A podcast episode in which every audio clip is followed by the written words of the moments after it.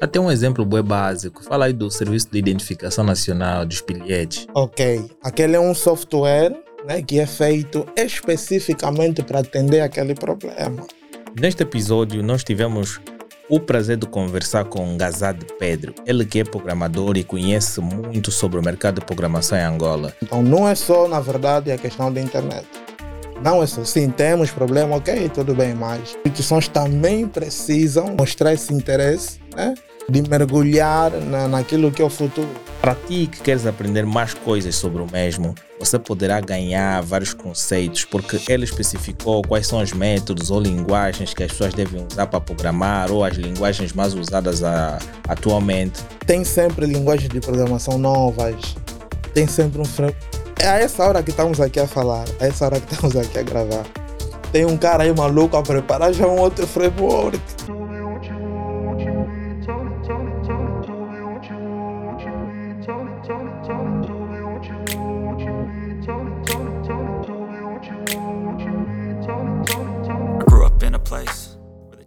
Yo, hoje vamos começar mais um episódio. Hoje temos um tema interessante e um convidado bastante interessante. Ele que de certa forma já é conhecido por nós, né? Por nós, por vocês não, porque vocês vão ter o privilégio de conhecê-lo hoje.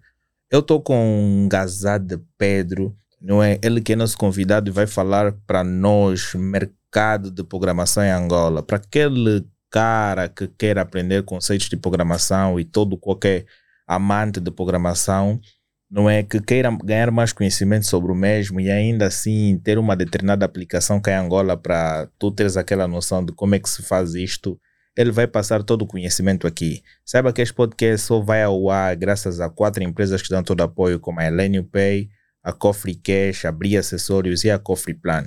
Se tu queres ter mais informações sobre as mesmas, é uma coisa muito simples. Clica no link e de certa forma você poderá ter mais informações das mesmas e solicitar o serviço que vai mais adequado para ti. E dizendo que tu tens um papel primordial para aqui, porque se tu queres nos ajudar a crescer, podes fazer a tua doação, ajude-nos com aquilo que tu te veres e também ajude-nos, uh, pode dizer, ajude-nos mais deixando o teu like e subscrevendo nosso canal, não só no YouTube, mas sim também no Spotify, Podbean, Apple Podcast, Google Podcast, entre outras plataformas de áudio. Então, Gazado, como estás? É, muito obrigado, estou bem, estou bem, estou aqui meio com um friozinho na barriga. Friozinho na barriga, por quê? Yeah, it's, it's my first time. É, não, é, isso é uma coisa boa, boa normal. Aqui não é uma entrevista, é uma conversa de amigos. Okay. Então, aqui não é como outros lugares tradicionais em que tu tens que ter uma base. É claro que nós vamos ter uma conversa sobre programação cá em Angola e, e vais passar aquela base importante daquilo que tu sabes, vai partilhando né? o teu ponto de vista, não é? que é aquilo que as pessoas que estão lá atrás querem apresentar, não é? Querem aprender mais e tudo mais. Tá, tranquilo. tranquilo. É. Vamos a isso, já estamos aqui. É? Vamos a isso. Depois de adiar a entrevista, Agora chegou yeah. o momento, né? Já tivemos aquela pequena entrevista, mas estamos aqui. Ok, eu vou, vou pedir que ou tu encostes um pouquinho mais o microfone, uhum. ou tu, não é? Se calhar estás um pouquinho tímido, vais aumentando, vais te soltando mais, né? Acho que até aqui, acho que está tá, tá em condições. Vamos, vamos avançar. Ah? Tá, tá em dia. Não, mas eu, eu, eu sinto-te um pouquinho baixo. Tem que estar ou mais tu vens, do microfone. Ou tu vês um pouquinho para frente. Ok. Vamos lá. Yeah. Ok. Agora sim. Mas vamos lá, minha primeira questão, hoje não tenho muitas questões para fazer, porque também não quero te deixar assim um pouquinho triste. Mas tu vais ficar feliz porque é algo que tu dominas. Mas a minha primeira questão seria, não é, como é que você descreveria o estado atual do mercado de programação cá? Bem, uh, como é que está o mercado aqui em Angola? Nesse momento, nós temos muitas empresas que estão a surgir de, de, de programação, não só tecnologia.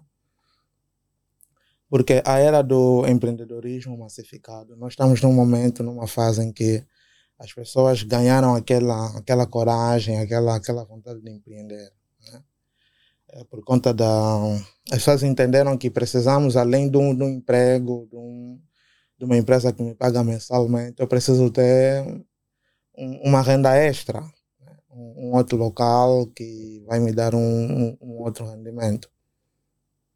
E dentro dessa senda de, de não depender só do, salário né, da empresa onde estou a trabalhar, as pessoas começaram também a ver que uma das melhores coisas é ter um, uma empresa própria, ter um ser dono, ser eu, eu a fazer o meu salário. Então, as pessoas começaram a empreender, criar negócios, e como estamos numa era em que a tecnologia tem explodido muito, né, e hoje em dia todas as empresas têm que estar aliadas à, à tecnologia. Uma empresa hoje que não se aliar à tecnologia estará a se colocar sob o risco de um dia falir e ser ultrapassado mesmo, porque a tecnologia é o futuro, é o futuro e não temos como fugir disso. Tanto mais é que vamos encontrar pessoas que tiveram formação em economia, tiveram formação em contabilidade, tiveram formação em áreas muito distantes de tecnologia, mas hoje já se interessam em programação, já se interessam em inteligência artificial, já. Então, está uh, surgindo muitas empresas por causa disso. Né? As pessoas querem abrir seus próprios negócios. E se tu abres uma empresa de programação, abres uma empresa de, de, de, de tecnologia, claro, vais precisar de alguém para trabalhar na tua empresa, a trabalhar contigo para o teu negócio. É, é desse ponto de vista que eu acho que tem surgido muitas oportunidades. Né? Tem surgido muitas oportunidades. Não vamos dizer que tipo, estamos a 100% bons em termos de oferta, que é, temos ofertas a 100%, né? mas temos, temos um bom número. E acho que as pessoas que têm capacidade, têm skills, né? têm habilidades, conseguem com algumas pesquisas, algumas procuras, internet, já conseguem se encaixar e conseguir um local para trabalhar como programador. Uau! É. Uh, mas agora, quais são as linguagens de programação mais populares e, tem, e aqueles que têm uma determinada demanda cá? Ok, olha, uh, já houve tempos que aqui no mercado uh, vou aqui usar, usar a expressão bateu, né? bateu mais a, a, a, as, as soluções desktop. Soluções desktop. E nas soluções desktop as empresas procuravam muito por programadores C Sharp. Okay?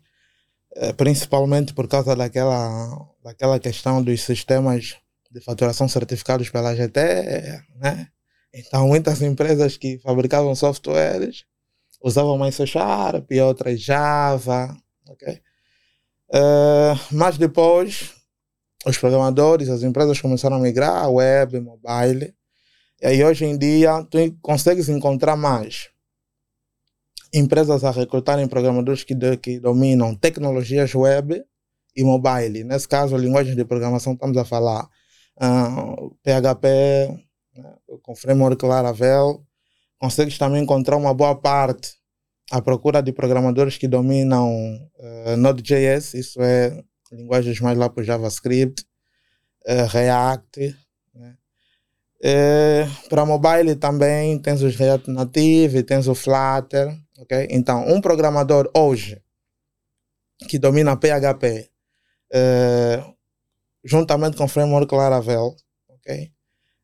React, React Native, React.js, uh, Node.js são programadores que têm mais chances de, de conseguir um, uma vaga para trabalhar. E não vamos esquecer também o, o Python, o Python que é uma linguagem que também nos últimos tempos teve assim uma boa ascensão, as pessoas começaram a aderir bastante, tanto mais é que agora até nas certificações do CCNA já incluíram a linguagem de programação Python. Quer dizer que quem faz uma, uma certificação de CNA também aprende a programar em Python. Então, essas são as linguagens que hoje, aqui no nosso mercado, né, são as linguagens que mais são, são, são requeridas. E tem outras que uma outra empresa solicita. Uma outra empresa solicita, mas na maior parte são essas. Mas agora, uh, por exemplo, não é? é e, e, e, quais são os setores, né? Os setores da indústria em Angola que, que têm maior uh, que têm maior demanda por desenvolvedores de software? Ok. Indústrias que têm maior demanda. Tipo, toda se referia a setores, né? Tipo, Quais são as áreas não é, em que solicitam mais softwares assim, de, de programadores né, para que possam desenvolver e assim facilitar a, a, a, os trabalhos de algumas empresas? Porque hoje muitas empresas não é, vão, vão criando uma melhor facilidade de armazenamento de dados. okay. Porque antes nós tínhamos muito o sistema tradicional e os documentos perdem. Por exemplo, dar- dar um exemplo básico que acontece bastante, que é na, nas escolas Uhum. e universidades, da perca de notas e tudo mais. ok. Muitas universidades não, não, não tinham base de dados. Hoje muitas delas estão a migrar para o sistema digital para criar mais facilidades. Uhum. E também a Covid impulsionou um pouquinho isto, né? Porque não existe. Se existia, era em questões teóricas, uma base de dados para que os próprios estudantes consigam aceder e ver as suas notas online. Ok. Olha, eh, hoje as pessoas procuram mais. Vamos lá, o primeiro tipo. Aqui em Angola, topo, topo, topo, que tem muitas empresas a trabalharem nisso, é sistemas de faturação. Sistemas de faturação, certificadas pela GT. Eh, lojas, restaurantes, farmácias, todas essas, né? E uma empresa normal, tipo, vocês também aqui, a Talks, né? Vocês são uma empresa, vamos aqui supor, são uma empresa, e vocês, se calhar, fazem contratos com outros parceiros e tem pagamentos e tal. Vocês vão precisar de um sistema que vai, que vai emitir essas faturas. Não, né? já, tem o, já tem o próprio portal da GT, tu vais chegar ali, já vai gerar aí uma fatura com o número do contribuinte. e Prontos, Já está. podes ir por esse caminho, né? Podes ir por esse caminho. Mas existem outras que preferem comprar mesmo um, um Software. software, ok, de, de uma empresa. Agora, sistema de gestão escolar para sistema de gestão escolar, universidades, eh, colégios, também há muitas requisições. Mas existem outros produtos, outros softwares que são mais eh, por demandas específicas, ok? Exemplo. Eh, tu tens, tu tens uma, uma empresa que é especializada num serviço. Internamente na tua empresa, tu tens algumas dificuldades para gerir os processos da empresa. Clientes, eh, vendas. E tu, como empresário, notas, não, olha, eu tenho feito muitos gastos e o processo tem sido muito demorado para fazer isso de forma tradicional vou procurar um jeito de automatizar esse processo. Ok? Não sei se consegue perceber aqui a minha ideia. É tu, como empreendedor, notares internamente que há um processo na tua empresa que tem sido, de, tem sido feito de forma muito manual, muito tradicional e é muito demorado e tu precisas automatizar isso. Ali, tu vais precisar de um software específico para resolver aquele problema da tua empresa. Até um exemplo bem básico. Fala aí do Serviço de Identificação Nacional dos bilhetes. Ok, aquele é um software né, que é feito especificamente para atender aquele problema. Ok, aquele problema. Então, mas a maioria, a maior parte dos softwares hoje rondam mais nessas gestão de, de, de escolas, hospitais, ok? Mas a Temos questão de, de, de- ah, Existem muitas empresas que estão a desenvolver softwares de fatura. Mas pô, começa a ficar um pouquinho limitado, não? Porque eh, acabam, por exemplo, o que é que vai fazer um restaurante solicitar o teu produto em relação aos outros? Será que é pelo preço? O primeiro fator, que isso não é só para sistemas de faturação, não é só para softwares. Normalmente, eh, as pessoas têm o costume De ir pelo Ok. mais concorrente. de ir pelo, pelo, pelo que tem menos custos. Ok. Normalmente, isso é, é algo que as pessoas têm mais essa tendência. Tem o, o produto A e B, a primeira coisa que normalmente as pessoas procuram saber é quanto é que custa o A, quanto é que custa o B. E se o A tiver um custo menor que o B, as pessoas normalmente tendem a preferir o, o produto A por ter menos custo, mas só que depois cai aquela, aquela máxima que o barato custa caro. Né? Claro. Mas normalmente as empresas, quando precisam de um software de faturação, ele vai querer saber quais as funcionalidades que ele acha, como empresário, mais importantes para ele. Emitir fatura, eh, notas de débito, notas de crédito, se consegue emitir uma proforma, se consegue extrair o- um ficheiro SAFT, né? São, porque são os requisitos que normalmente a AGT solicita para um software de faturação. Então, os empresários normalmente passam por aí. Tem esses requisitos, ok, consigo emitir fatura? Consigo. É, no final do ano, mensalmente trimestralmente, consigo emitir um SAFT, que é um relatório de todas as vendas que eu fiz para submeter a GT? Sim, o sistema consegue fazer isso, ok. Então, podemos avançar. E ele também vai analisando os preços, os custos, é, de manutenção, se ele vai pagar anualmente pelo produto, se vai pagar semestralmente, ok? mais ou menos essas variáveis. É porque agora eu consigo entender mais, porque as pessoas fazendo um software de programação de, de fatura, não é? Eles gastam menos em relação aos outros softwares que exigem mais é, fundamentos e tudo mais. Mas também isso faz com que muitas empresas comecem a surgir nesse mercado a desenvolver faturas e depois começam a limitar os lucros de algumas. Como assim limitar o lucro de algumas? Por exemplo, imagina que tem 20 empresas do ramo de faturação. Ok. Não é? Tem 20 softwares. Não é? E quantos restaurantes existem?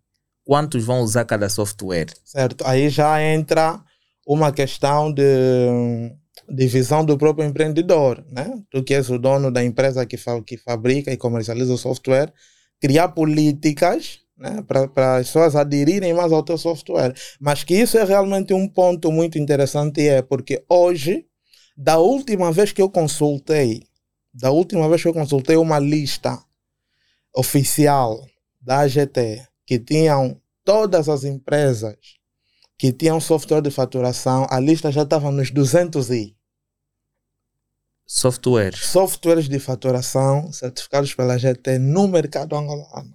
É muito. Já estávamos naquela altura que já passa acho que um ano é, um ano e tal. Agora imagina hoje quantos softwares de faturação nós temos e os empresários Mas também existem, é, por mais que sejam softwares de programação, ou seja, de faturação, muitos têm as suas tipicidades, não é? Cada um se calhar é adaptado para uma hamburgueria, outros são adaptados para uma barbearia, outros são adaptados para um salão de beleza, então, acho que muitos deles fazem mediante os tipos de negócio. Cada um foi desenvolvendo, se calhar, dessa natureza, não? Pode ser, pode ser isso, e não, não, não podemos descartar, mas todos eles têm que ter algo em comum: os requisitos que a AGT pede para um sistema de faturação. Porque não é só tipo desenvolveste, está a emitir fatura, já não, pronto, não. Passa por um processo de avaliação. Eles vão querer saber a questão da aplicação dos impostos. Funciona bem ou não? É, é possível emitir uma fatura e depois anular aquela fatura. É, toda fatura tem que ser assinada. Então, todos esses requisitos a AGT valida. Mas não foi daquilo que disseste, que alguns podem, por exemplo, é, pensar num, num, software que seja mais propício para restaurantes. Isso não, não podemos descartar. Uau! Uh, mas agora, a, a, educação, a tecnologia é muito importante. Como é que tu achas que isso está a ser emprego cá? Ok. É, falar da educação e da tecnologia, é, eu penso que agora estamos a tentar é, mergulhar bem na questão das EADs, que são as tecnologias de ensino à distância. Okay? É algo que, pelo menos eu vejo que aqui em Angola ainda não está assim muito, muito bem firmado. Né? educação à distância porque é uma das coisas que, principalmente pelo advento que tivemos da Covid-19, deu para perceber que as pessoas não precisam estar sempre né, de forma presencial na escola, na universidade, para receber conteúdos. Eu acho que se nós melhorássemos nesse ponto, das pessoas mesmo em casa né, tiverem a facilidade de estudar conteúdos, fazer provas como em outros países, né? que a pessoa recebe os conteúdos, faz as provas. Mas aí existe um fator importante a ser eh, implementado, não é só as empresas criarem um software, mas sim também os serviços de internet têm de ser mais, mais favoráveis para todo mundo. Há que existir uma maior distribuição de internet para que nós tenhamos acesso a isto de forma remota, né? Porque não adianta uns terem acesso à internet porque têm como pagar e outros não têm. E a maior parte das pessoas que estão nas universidades públicas não têm condições de pagar a internet ou os planos de internet. Nas privadas, alguns sim conseguem, mas outros não. Essa realmente é uma das grandes principais eh, barreiras que nós temos ainda né, para termos essas coisas de ensino à distância. Porque realmente a internet ainda é algo que não está muito bem proliferado.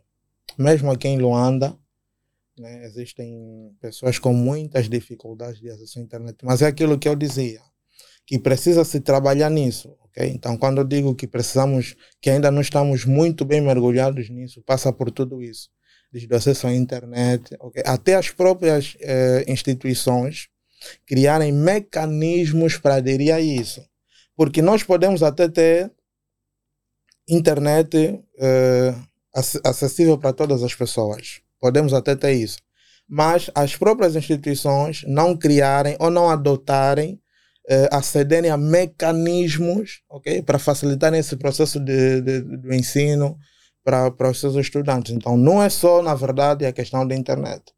Não é só. Sim, temos problema, ok, tudo bem, mas as próprias instituições também precisam mostrar esse interesse, né? E de mergulhar na, naquilo que é o futuro. Que é a tecnologia. Mas agora, quais são os principais, não é? os principais desafios enfrentados pelos programadores e as empresas de tecnologia? Principais desafios, vamos lá ver. Olha, uh, pela, pela experiência que eu tenho, né, eu, eu, eu me considero programador desde 2015. Eu me considero programador. Pelas empresas que eu já passei, eu verifico a nível de habilidades. Okay? Habilidades Algumas empresas têm dificuldades e sérios problemas em encontrar técnicos, programadores que saibam realmente fazer. Ok? Saber fazer. Eu já tive a oportunidade de trabalhar numa empresa. Eu era, na altura, o desenvolvedor sênior da empresa. E houve uma fase em que estávamos a precisar de mais pessoas para trabalharem conosco, aquele processo de recrutamento e tal. E nós recebemos um candidato lá que você olha para o currículo daquele candidato, você, você diz, não, esse jovem é rijo, conforme dizem por aí. Esse jovem é mau. Quando chegou a hora do vamos ver, essa expressão que o meu professor da décima utilizava, a hora do vamos ver, tipo, colocar a mão na massa, e você consegue perceber que nem 40 ou 50% do que ele diz que consegue fazer no CV, ele faz na prática. Então quer dizer que burlou. Quer dizer, ele acrescentou informações no, no, no currículo que não cabe a ele. E às vezes só para conseguir ter a vaga. Claro. Ok? Eu tive recentemente numa atividade da Safety, que é uma comunidade feminina de tecnologias. Eu até publiquei isso no meu LinkedIn. Que houve lá um, um, um, um senhor, né, trabalha numa, numa empresa. Ele na, na, sua, na sua intervenção, falou sobre isso. Ele diz: Olha, na empresa onde eu estou, onde eu estou a trabalhar, nós tivemos uma época em que precisávamos de oito concorrentes, oito programadores. Mas tivemos dificuldades de encontrar pessoas que realmente saibam fazer. Tipo, ele disse assim: precisamos passar do nível de ainda encontrar pessoas que também estão na fase da curiosidade. Ou seja, vais encontrar alguém que diz ser programador, mas a tecnologia pela qual ele se candidatou ou diz entender, também é uma tecnologia que ele, se calhar só está naquilo há duas semanas, ok? Só está naquilo, só trabalhou naquilo, num, fez, usou aquela tecnologia num projeto, é um mini projeto. Então, tu encontras alguém que também, conforme ele usou essa expressão, até achei interessante, ainda não passou do nível de, de ser curioso. Então, é. deixa só, deixa só, deixa só terminar aqui o meu raciocínio. Então, as empresas, um dos desafios que as empresas têm hoje, e eu estou eu, eu a falar isso pela experiência que eu tive, okay? pela experiência nessa caminhada que eu tive como programador, passei por algumas empresas, encontrar técnico programadores que realmente saibam fazer, tipo, coloca a mão na massa e a coisa acontece. Ainda não temos Muitos. Tem aí alguns que vamos encontrar, ok? Tal, tal. Mas assim, com muitas percentagens ainda não. Dando continuidade a essa resposta, perguntou também sobre os desafios dos nossos lados como Programadores. programadores. Ok, a tecnologia tem constante evolução. Constante evolução. Hoje, tem sempre linguagens de programação novas, tem sempre um frame. É a essa hora que estamos aqui a falar, a essa hora que estamos aqui a gravar. Tem um cara aí maluco a preparar já um outro framework, a preparar já uma outra biblioteca que vai resolver um problema. Olha, falando nisso, é, ontem eu vi uma publicação no Facebook que a Google lançou ou está a lançar uma IDE concorrente do VS Code. O VS Code é a IDE mais utilizada atualmente. Os programadores hoje, se perguntar qual é a IDE que utiliza, o editor de, de texto que utiliza para codificar, vai te falar do VS Code. E a Google está a lançar um concorrente para o VS Code, que é o, eles chamam de projeto IDX. Fui lá no site, vi como é que está seu projeto, quais são, são a, a, as features, a, as funcionalidades que a ideia vai ter, as novas implementações. Então, todos os dias tem sempre uma coisa nova para aprender. Antigamente não se falava muito do Python, agora já estamos a falar do Python. Apareceu o Node.js da vida. Então, como programador, e o que acontece? As empresas tendem a seguir essa evolução certo? Porque uma tecnologia que pode aparecer hoje pode ter mais critérios de segurança do que uma tecnologia que já passou. Pode trazer sempre alguma coisa a mais que a outra não teve. Então, as empresas, para não ficarem atrás também, tendem a seguir essa evolução. E como programador, ok? Deixa eu só terminar o raciocínio. Percebo que já quer cortar o raciocínio. Falar Não, não, eu- eu- falar vai ficar à vontade. Agora eu fiquei à vontade. Não, eu fiquei com um ponto aqui interessante daquilo que tu estás Ok. a dizer. Não, não é querer cortando, Ok. mas é uma luz que deu-me com base à tua explanação. Ok. Então, nós temos esse desafio, que é manter-se no mercado. Porque eu posso ser um bom programador hoje, mas se eu não me atualizar com as novas tecnologias, eh, vou ser ultrapassado. E daqui a pouco, as empresas já não terão lugar para mim, porque eu sou um programador antiquado. Ok? Então, esse é o grande desafio dos programadores. Por isso é que sempre que surge uma tecnologia nova, nós somos obrigados, vou aqui utilizar esse termo, ainda que não for algo que tu vais eh, se focar, se dedicar, mas tens pelo menos ir para lá, dar uma olhada, saber o que, que é. Tipo, o que que isso trouxe de novo? Mas os recursos também são importantes, porque eh, para tu, com- ah, para tu seguires o, o caminho da tecnologia, tu tens de ter recursos também. Imagina que vão lançar uma nova linguagem que tu deves trabalhar. Ah, o recurso que tu vais usar, que é o computador, também tem que ser um computador potente. E há necessidade de tu teres um investimento maior para teres aquele computador. Certamente, certamente, né? porque existem tecnologias, existem ferramentas, existem eh, linguagens de programação eh, que vão exigir do teu E isso também é uma, uma dificuldade para muitos jovens programadores que têm talento. Não conseguem dar um determinado avanço pela falta de ter um monitor com capacidade para desenvolver aquilo.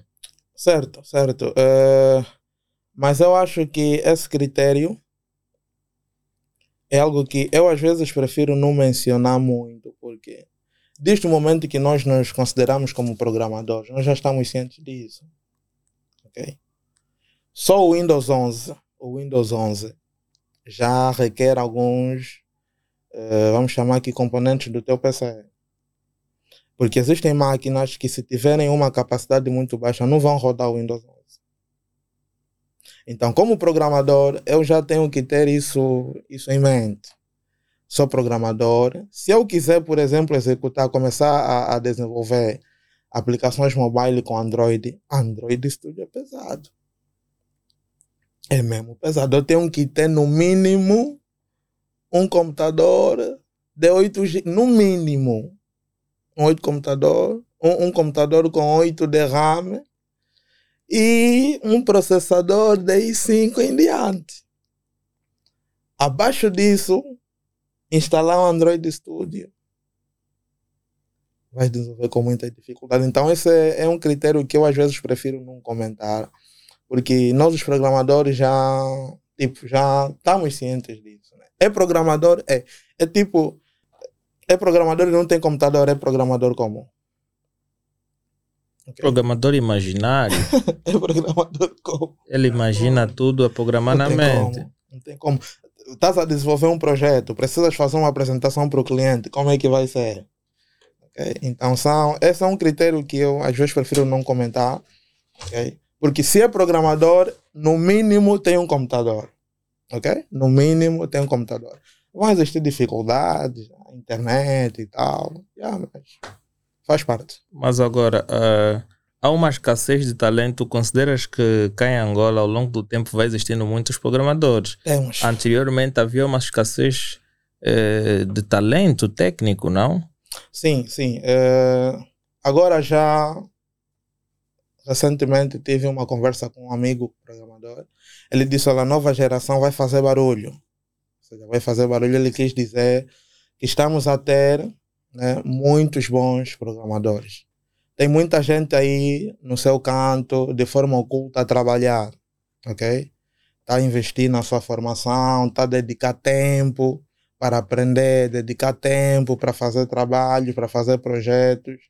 É, se tu dares uma olhada no LinkedIn, eu pelo menos não tenho muito a cultura de, estar a publicar os meus projetos, porque a maior parte dos projetos que eu fiz são projetos assim muito sigilosos, que não, não dá para publicar, e vocês saberem que esse é o cara que fez aquilo. Mas a maioria dos programadores hoje no LinkedIn, né, para também ganhar oportunidades. Porque no LinkedIn estão as empresas, onde você vai conhecer pessoas que daqui a algum tempo podem te dar uma chance para trabalhar numa empresa. Então as pessoas vão postando os trabalhos que têm feito. As pessoas estão lá, estão a ver, oh, ele conseguiu fazer isso, conseguiu fazer aquilo. Então tem muita gente a trabalhar, tem muita gente a trabalhar, é, lutando para sair do nível só de curiosidade. Né? Isso é algo que ficou muito comigo. Yeah, mas isso é verdade. Estamos a ter muitos bons e daqui a algum tempo, olha, mas agora, quais são as oportunidades de carreira mais promissoras para os, os novos jovens programadores? Ok. Uh, isso vai nos fazer voltar lá para aquela pergunta né, da, das linguagens de programação mais, mais, mais requisitadas hoje, porque passa por isso, ok? Para tu conseguires começar uma carreira como um programador, primeiro tu precisas ter ferramentas, ter habilidades, ok? dominas isso sim, ok? Então vem para aqui, vem trabalhar conosco e durante o tempo vais aprendendo, vais aperfeiçoando, mas o mínimo de requisitos tu tens que ter para começar com uma carreira. Eu quando comecei a, a, a assim a entrar mesmo já essa essa coisa de programação em empresas, eu comecei com um estágio profissional. Fiz um estágio na Casa da Juventude em Viana. Uh, havia lá uma empresa, o nome era SCTI, daí. Eu entrei como programador C Sharp. Uh, o teste foi desenvolver um sistema para uma aniversaria. Vem aqueles horas e tal, fazer um sistema para uma aniversaria. E daí comecei. Entrei. Olha, eu me lembro que quando fui lá para a entrevista naquela empresa, cheguei, levei o meu CV, como é de hábito. Porque um meu irmão me disse: Olha, tem aqui uma empresa que pressão de programador, traz o teu CV, vamos lá. Ok, peguei meu CV, fui para lá. Quando eu cheguei, eu entreguei o meu CV. O dono da empresa pegou o CV, colocou na gaveta da mesa dele que tinha, da secretária dele, colocou na gaveta. Ele falou: O que está escrito no teu CV não me importa. Aqui você vai dizer que você domina isso, domina X, domina Y, domina Z. Mas se calhar na hora de fazer, não vais fazer. Então, olha, ele, eu não sei se até hoje ele teve um dia que pegou meu currículo para ler. Então me disse: Eu preciso ver o que, que você consegue fazer. aquilo me marcou muito, ok? Me marcou muito. É por isso que eu disse aqui em tempos que eu também passei por isso. Eu recebi alguém que no currículo dizia ser uma pessoa, mas que na verdade na prática não era. Então, o início de carreira começa por isso, começa por habilidades. Tens que ter habilidades. Tem que, fazer, tem que saber fazer alguma coisa. Porque noutros, noutros países, noutros, no outro lado do oceano, né, as pessoas já não contratam muito pelo, nem pelo nível acadêmico. Ah, não, o cara é mestrado, o cara fez o doutoramento. Não, isso não diz absolutamente nada. Porque nós estamos na era do Porque também não tem massa. como. Imagina, será que todo estudante de programação tem que criar sempre alguma coisa? Ele passou, se calhar, toda a vida a estudar. E aquele conhecimento que ele tem em programação é o que vai desenvolver. Agora, se tu pedires um software que ele já desenvolveu de grande renome no mercado, aí é complicado, porque ele andou todo o tempo a estudar, não teve tempo para sentar e desenvolver algo para uma empresa. Só que é, é ali, é ali que, é, enquanto estudante, né, enquanto estudante, tu tens que ter também né, aquela, aquele, aquele dinamismo de estar tá construir alguma coisa. Ok. Estás a estudar se realmente a tua área que pretende se focar em programação. Sim, porque também yeah, para a área de programação há necessidade sempre de você focar em alguma coisa para tu tá criar. Tá tem que estar tá sempre a mexer, tem que estar tá sempre a mexer. É, eu tenho um amigo que também é programador. Ele depois decidiu começar a se focar em redes. É, depois surgiu um projeto. Não sabia, não. Eu tenho um amigo que é programador também. Então ele, como ficou um tempo muito distante disso, olha, ele teve muitas dificuldades para contribuir para o projeto. Porque ele se desligou. Estava já aí para um outro mundo de redes. Então, programação é assim: Quanto mais prática, mais forte você se torna. Então, enquanto estudante, se realmente o teu foco é programação, tens que ter aquele dinamismo de estar tá construindo alguma coisa, ainda que não seja porque alguém vai te pagar para fazer aquilo, mas vai já construindo alguma coisa, faz um sisteminha daqui, um projetinho dali, para ires treinando né, a, a, as tuas capacidades, as tuas habilidades, para quando surgir uma oportunidade, tu tens aí a oportunidade, começa a tua carreira. Mas como é que estas empresas estão a recrutar os jovens talentos para que possam trabalhar nas mesmas? Como é que é o processo de recrutamento? Ah. Acho que é. As, fazem, as empresas fazem uma, um, um anúncio? Isso passa nos grupos do WhatsApp, no grupo do Telegram, nas páginas do Facebook, ou algumas vezes até Uh, as oportunidades têm sido por, por indicações, né? Por indicações. Tipo, eu conheço uma empresa que está a recrutar, fico a saber disso e começo logo a comunicar as pessoas que eu conheço, não, que têm habilidades para ocupar vaga. Mas normalmente passa por isso. Anúncios no, nas redes sociais, principalmente. As pessoas se candidatam passam por testes, outros se calhar passam só por uma entrevista, né, para saber o que, que ele faz, o que, que não faz, e faz um pequeno teste. Eu me lembro de, uma, de, de um processo de recrutamento que eu participei, que o critério era levar um projeto feito por ti. Foi muito interessante. Nos deram 15 dias para levar um projeto de sistema de vendas cadastro de produtos, venda de produtos, deram 15 dias. É, eu me lembro que quando fomos para lá, no dia já de apresentar os projetos, éramos três ou quatro concorrentes. E começamos a apresentar os projetos. É engraçado que teve concorrentes que levaram projetos que eles baixaram da internet. Uau! Baixaram o projeto da internet com banco de dados, nem fizeram uma vistoria para ver se estava tudo em conforme, se pudesse trocar pelo menos só o nome da tabela do banco de dados. Tá vendo? Então, é, é, essas são, são situações que nos faz ver até que ponto realmente nós temos pessoas que consigam fazer. Porque se tu recebeste um, um tempo de 15 dias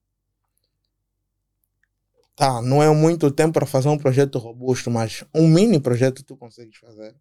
Então, nesse tempo, baixaste um projeto da internet para ir apresentar, é, é meio complicado. Okay? É meio complicado. Se calhar queria ter uma base, né? Mas agora, eh, existem habilidades técnicas e não técnicas mais valorizadas, não é pelos empregadores, né? Certo. Quais são estas técnicas? Ok, uh, vamos lá falar primeiramente de comunicação. Ok, vamos falar de.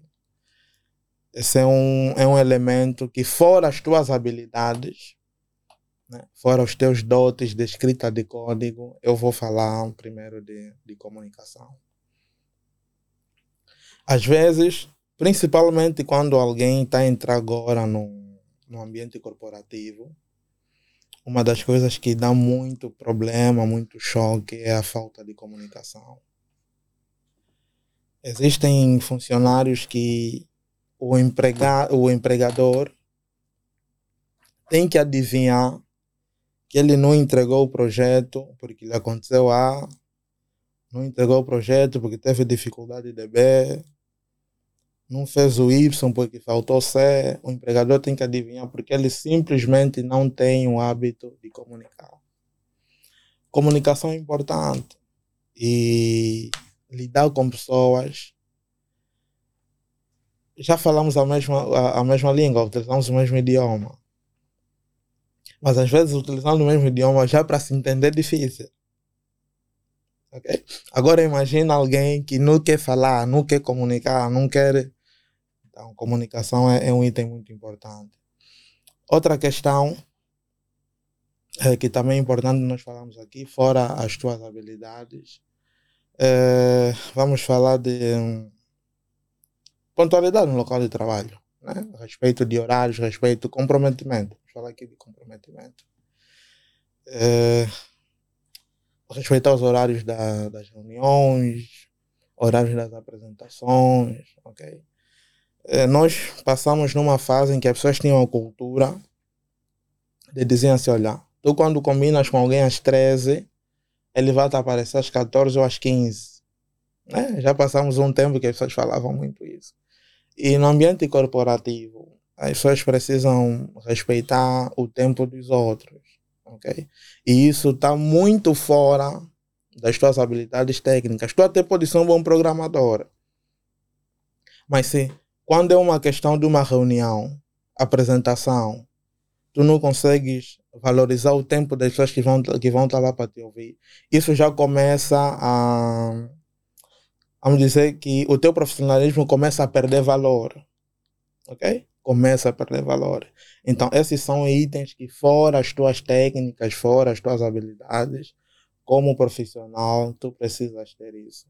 Eu, particularmente, eu tive muitos problemas de respeito do tempo. Muitos problemas. Tipo, marcamos um, um, um encontro às 12 e eu cheguei exatamente às 12. Tive muitos problemas. Mas depois ouvindo outras pessoas, ok? E o ambiente corporativo me fez compreender que não, as coisas não são assim. É preciso aprendermos a valorizar e respeitar as pessoas, começando já a partir do momento em que começas a, a, a se comprometer, a respeitar os compromissos, ok? Olha, tens uma apresentação com um cliente às 13, seja pontual, respeite, é 13 é 13 é mais fácil até o cliente desmarcar contigo, né? De preferência assim, ele desmarca, comunica que houve algum imprevisto do que tu, já nas primeiras impressões, começares a mostrar essa falta de comprometimento com, com o trabalho. Então penso que esses dois itens eu vejo como itens muito relevantes okay, para ambientes corporativos. Ok, tudo bem que estamos numa era em que as pessoas têm home office. Ok, estamos a trabalhar em home office, mas as reuniões, os meetings têm horário, né? Tem horário. E mesmo na tua casa, tu tens que respeitar aquele horário. O meeting é às 20 e às 20. E quando não, não vai conseguir é, respeitar, não vai conseguir aparecer às 20 ou estar presente no meeting às 20, comunica. E o agravante é que as pessoas que nem comunicar, comunicam nem mandar uma mensagem para dizer, olha, não vou conseguir. Eu tive um, um, um, uma, conheci alguém, conheci alguém pelo LinkedIn e ela me convidou para um café virtual. É assim que ela chamou, um café virtual. Vamos tomar um café virtual.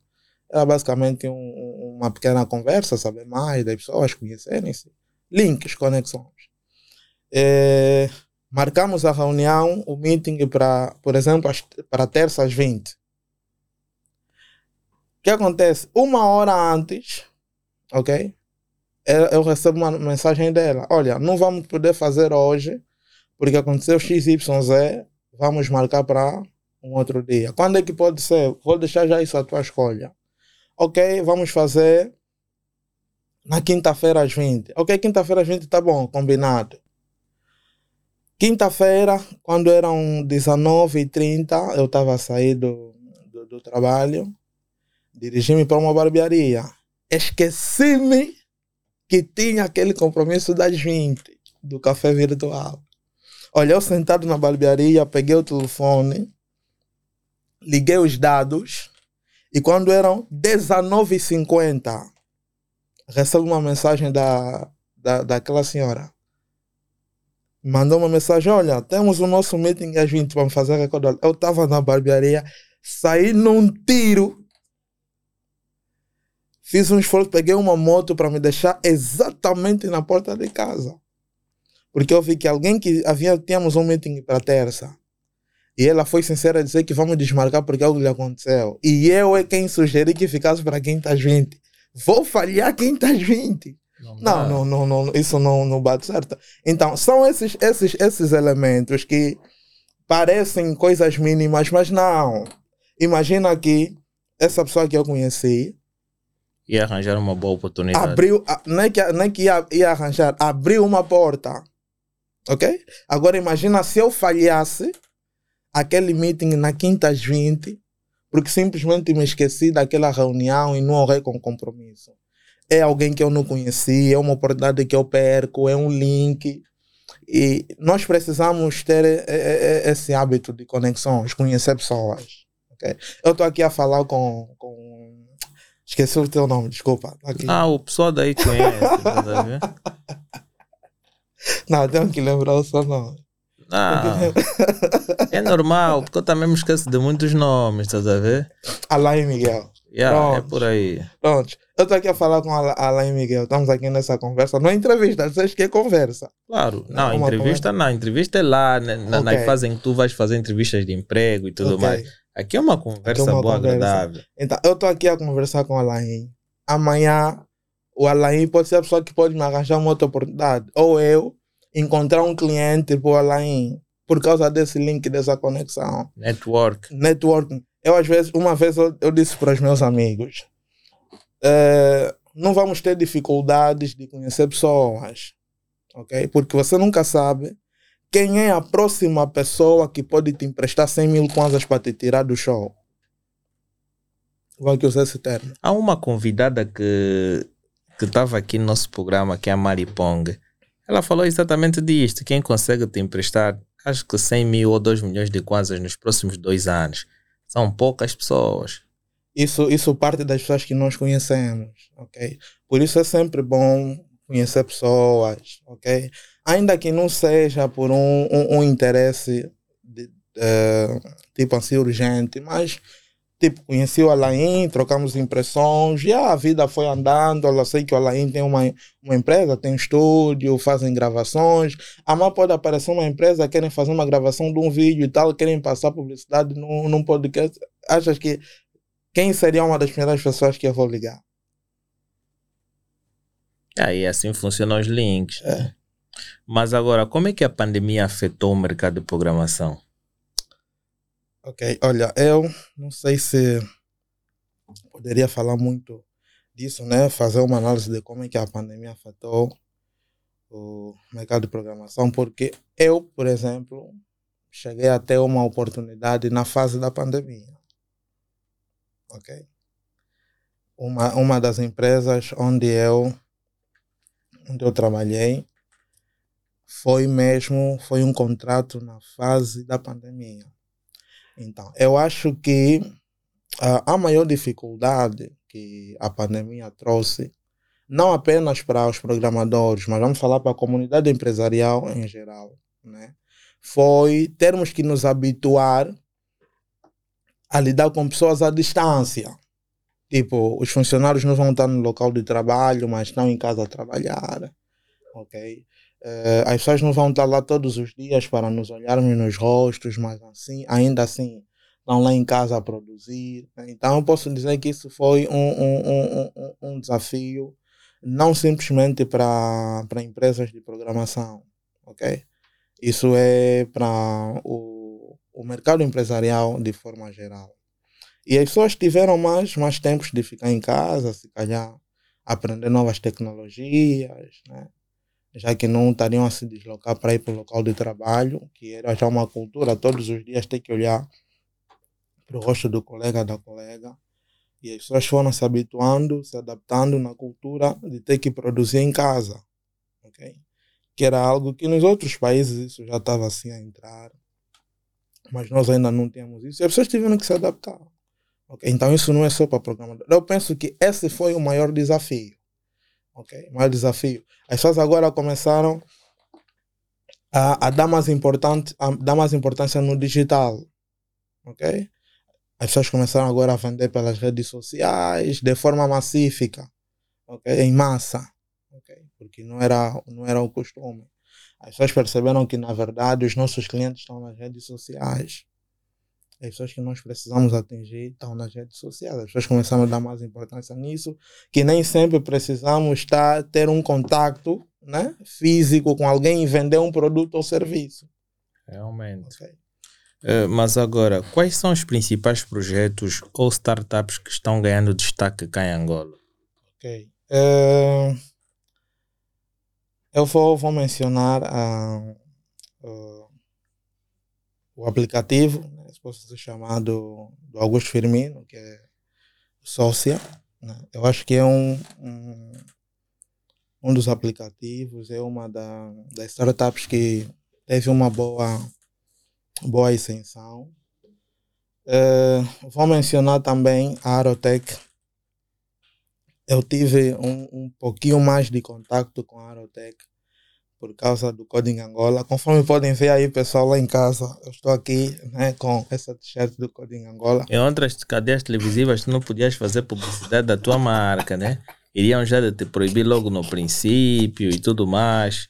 Estás a fazer a questão de marketing da tua marca, mas é uma coisa normal. Mas, mas faça. Posso, posso fazer, né? Não há nenhum problema. Não, aqui não há restrições disso. Faça a publicidade certo, da tua marca, certo. fale dos serviços. Até se calhar pode dizer já o preço também. Certo, certo. Eu estou aqui com a t-shirt do Coding Angola.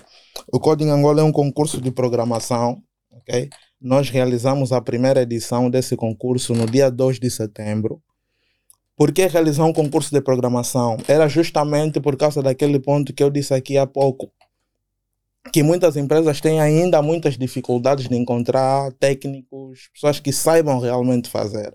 Então, nós criamos o Coding Angola como um palco, ok? O, o nosso lema é: se programar é uma arte, então tu és o artista e nós montamos o palco. Montamos um palco que é o Coding Angola, onde os programadores vêm, mostram que realmente sabem fazer, e isso, programação em tempo real, ok? Os candidatos chegam lá, damos um desafio, e eles desenvolvem aquele desafio, codificam em tempo real. E com isso nós conseguimos ver realmente quem sabe fazer e quem não sabe fazer. E nessa primeira edição que realizamos, conseguimos enquadrar três jovens para fazer um estágio profissional em empresas de programação. É, tivemos como parceiro a Arotec, a Toque Media e a Chassa. São empresas de jovens, por isso que eu mencionei aqui a, a Arotec, porque eu tive um pouquinho mais de contato com a, com a Arotec eles trabalham com, com robótica, ok? Trabalham com robótica. Tenho acompanhado alguns trabalhos deles pelas redes sociais, ok? Eles agora também realizam o Campeonato Nacional de Robótica, ok? Então eu penso que a Aerotech também eh, teve, teve uma boa ascensão. Eh, mandar aqui cumprimentos para o CEO deles, que é o, o Cristóvão Cacombe. tem também a, a Toque Média, ok? Eu referencio também aqui a Toque Média. Isso é uma, uma opinião muito particular, ok? A Toque Média, uh, eles têm um, o, o Toque Play. Não sei se, se calhar muita gente não conhece. O Talkplay é um, é um aplicativo que eles desenvolveram que nem um Spotify, né, onde tu podes ouvir músicas. Eles têm um aplicativo desse e também é realmente um. um Não, se, se, se criarem a oportunidade do aplicativo para podcasts, não é, nós podemos colocar já os nossos áudios lá, né? Há que ver as políticas e tudo mais. É uma questão de entrar em contato, né? Entrar em contato. Eles têm uma página lá no LinkedIn da, da, da Talk Media. Ou então, se quiser também, já que estamos aqui a falar de links, passo de contato, entras lá. Mas é, as músicas ganham alguma coisa, não? Sim, eles têm, têm pacote free e tem o, o pacote pago. Eu acho que esse é o meu projeto que roubaram. Como Porque assim? eu tinha um projeto dessa natureza e eu já tinha no papel, comentei com alguém e acho que aquele programador vendeu o meu projeto. Okay. Porque eu até sabia quanto é que ia pagar por cada visualização, quanto é que seriam os pacotes e tudo mais. Era algo dessa natureza, mas não estou a dizer que eles roubaram o meu projeto. Né? É um projeto similar, porque existem muitas empresas com, no, no, no ramo do áudio que têm pacotes similares e têm planos assim diferentes, né? Mas, mas agora, uh, como é que tu vês o mercado de programação nos próximos anos? Ok, uh, nos próximos anos teremos muitas empresas de programação. Isso está tipo tá selado, ok? Isso está confirmado. Conheci recentemente uma nova empresa de programação. Então, é aquilo que eu disse. Nós estamos numa fase em que a tecnologia está evoluindo muito, as pessoas querem empreender e tem passado por isso, criar uma empresa de tecnologia, porque todas as empresas hoje precisam de uma área técnica, precisam associar um software, precisam de alguém que vai lá fazer manutenção no computador, precisam de... então tudo passa por TI, tudo passa por tecnologia e vamos ter muitas, mas muitas empresas mesmo de programação e não só programação, TICs em geral. Programadores, também teremos muitos programadores. O que que acontece? Hoje, tu não precisas simplesmente passar por uma universidade para aprender a programar. Ok? Se o Alain, por exemplo, eh, tiver paixão por programação e decidir, não, também quero entrar nessa onda de programação, criar aplicativos, ver como é que é, tu se dedicas um tempo, três a seis meses, três a seis meses, esse tempo muito bem dedicado, muito bem gerido, dizer, não, vou me focar em programação. Escolheres uma boa tecnologia para aprender. Daqui a um ano também já estás a entrar, já estás a criar aplicativos sem precisar passar por uma universidade. E aproveitando aqui mencionar, esse é um dos critérios do Coding Angola. Para participar no Código Angola, não importa se estás no ensino médio, se estás no, na universidade, ainda que não estejas. O grau acadêmico não influencia. Não influencia, porque hoje alguém com um computador e internet em casa aprende a programar. Sim. Eu fui colega de um, de um professor de matemática, na época que eu dava aula no ensino médio. Eu dei aula de programação no ensino médio e tive um colega, ele dava aula de matemática, mas também era programador. E era ele tinha mais habilidades até do que muitos estudantes. Ele, na altura, gostava muito de ser Sharp. Às vezes me pedia, professor, professor Gonzalez, preciso aqui de uma ajuda, estou aqui a. Então, não precisa ser exatamente um engenheiro informático, não precisa fazer curso de engenharia informática, nem no médio, nem no superior, para aprender a programar.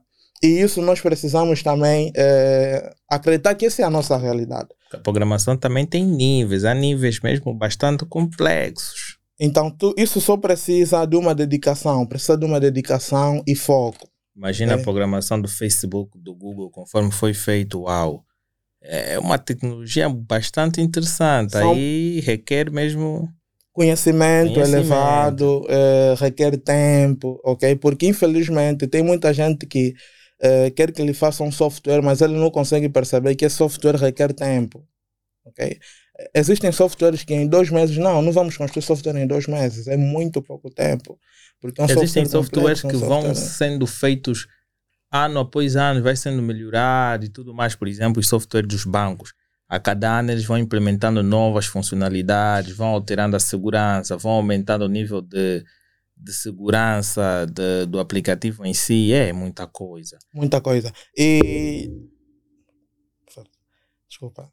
Uh se vermos o Facebook do, do jeito que, que está agora o, o Facebook, fazermos um, um, uma retrospectiva de como era o Facebook há dois, três anos, vamos ver que não é a mesma coisa. Não. Até o WhatsApp está sempre a sofrer alterações. Então, Ah. Isso, isso é para dizer o quê? Que os softwares, normalmente, os softwares nunca são feitos e acabados assim pronto. O software, eh, não. Sofre alterações ao longo do tempo. Em função das mudanças, em função, vai sofrendo O alterações. próprio Google em si, as letras eram bastante diferentes, agora tem um painel totalmente diferente, mais inteligente. O algoritmo foi melhorado, é uma, coisa, é uma questão muito interessante. Mas agora, como é que a diversidade e a inclusão estão sendo promovidas no mercado de tecnologia? Diversidade e. E inclusão.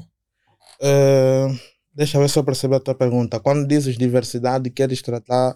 eh, Falo das variadas, eh, do- dos variados modos de programação, ou seja, não é vários setores, né, de programação. Como é que elas estão sendo incluídas no mercado?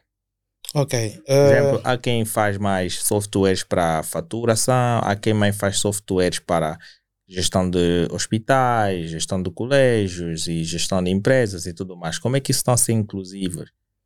Isso depende da, da demanda, depende da, da procura. Vamos falar depende da procura, não da demanda. Né? Porque se tiverem muitas empresas, muitos hospitais à procura de um, de um software para a gestão do hospital, procuram se já existe um, um software desse. Se não existe, ganhem coragem, procurem um, um programador que pode desenvolver aquele software para ti isso vale para as outras os outros setores né? só depende da, da, da procura só quer um software daquele se já tem no mercado e acha que quer comprar o que já existe no mercado compra se não acha que é melhor fraze- eh, mandar fazer um que seja especializado e dedicado para o seu negócio para o teu projeto para a tua empresa tu fazes e não há nenhum problema com isso ok Mas em termos de expectativas salariais, os programadores ganham bem. Um projeto de programação vai depende dar, tem um bom budget. Depende, depende em termos de salário, né? vamos falar fora os, os freelancers, que são aqueles projetos, conforme dizem por aí, as pessoas usam o termo bis no biolo. Né?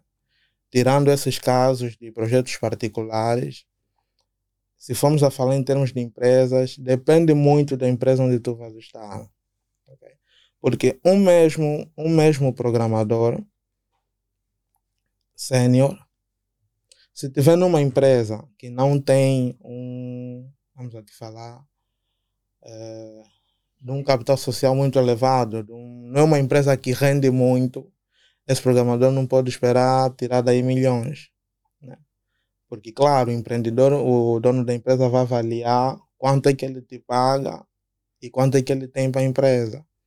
Agora, um mesmo programador numa empresa que tem um, um capital muito elevado e as rendas são muito elevadas, claro que a renda será melhor. Então, isso não é bem taxativo, ok? Não, porque tu podes conhecer muitos bons programadores que tem algumas empresas que se ele te dizer quanto é que ele ganha, não vais acreditar.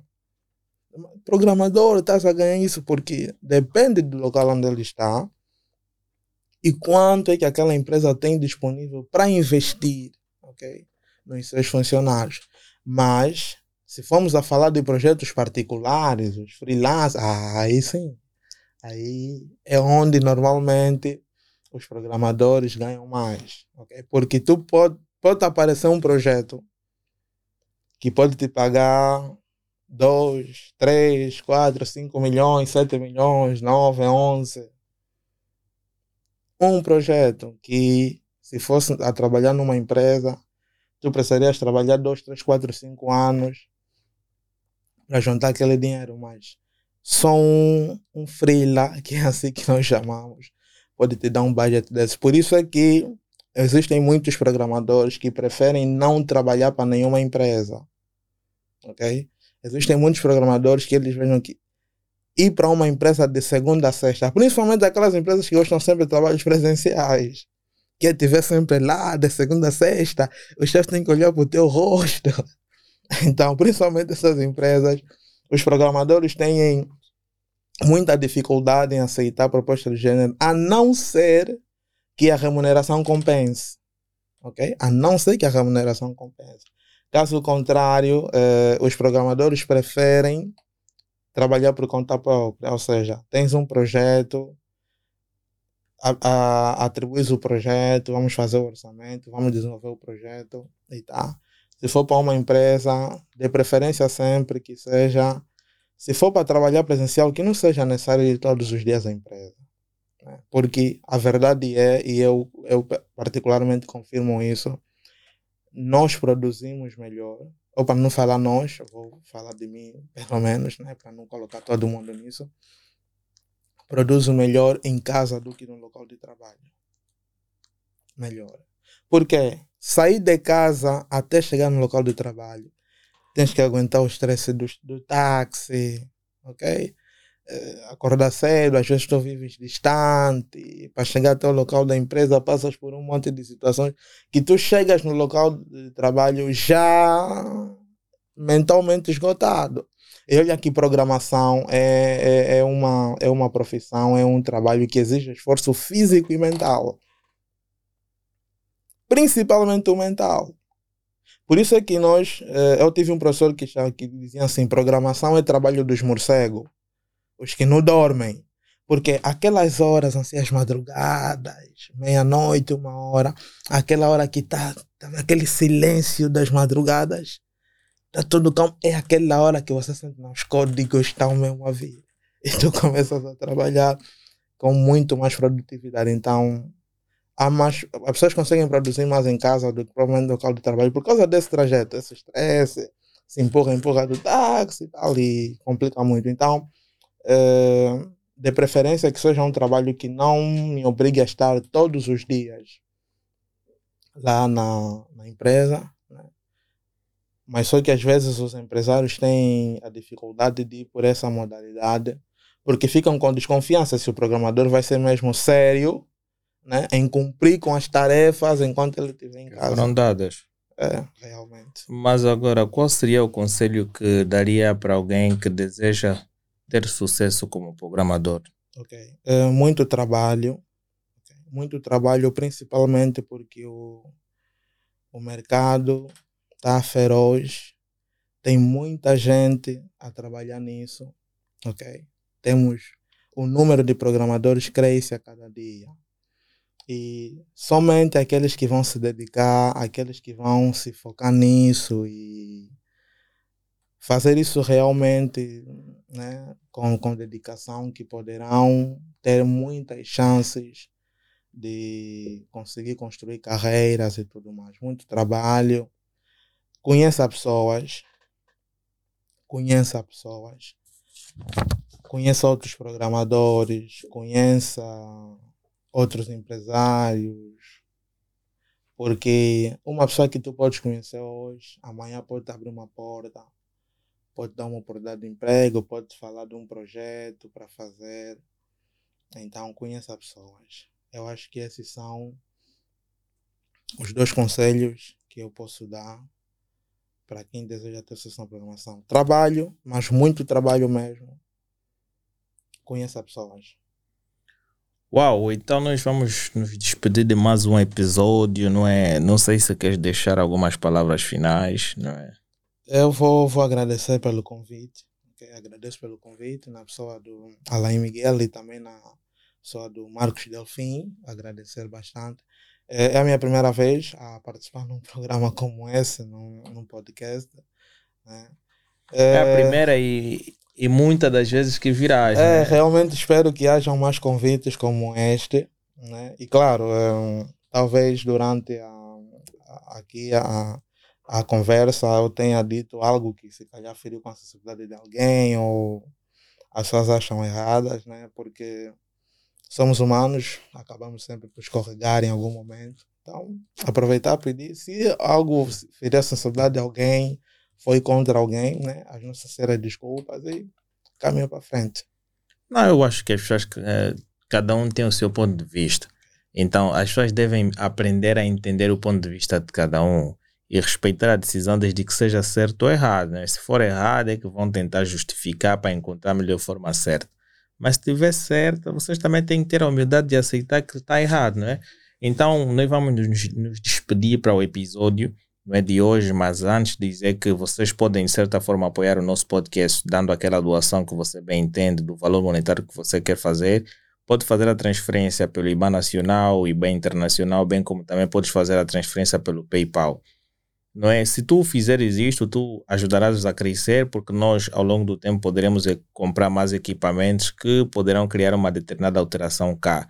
Sabendo que este podcast só é possível graças a quatro empresas que têm dado todo o suporte, vocês têm visto aqui na descrição e podem solicitar o acesso às mesmas. Ontem eu recebi uma, uma publicidade de um amigo nosso que vou dizer aqui a Cruzca então vocês podem entrar em contato com essa empresa nova, porque eles agora estão no ramo imobiliário, então eu recomendo bastante, porque é de alguém que tem bastante responsabilidade e ele de certa forma tem criado a sua startup para poder operar nesse mercado. Eles agora estão no, no ramo de, de construção e vocês podem pesquisar nas redes sociais para que vocês possam ter acesso e solicitar os serviços que eles estão a desenvolver agora, ok? Subscreva o nosso canal, não só no YouTube, mas sim também nas plataformas de áudio.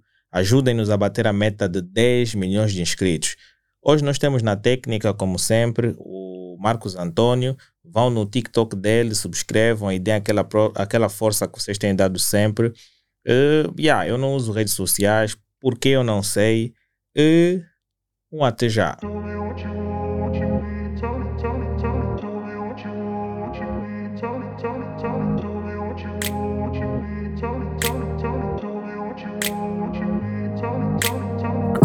place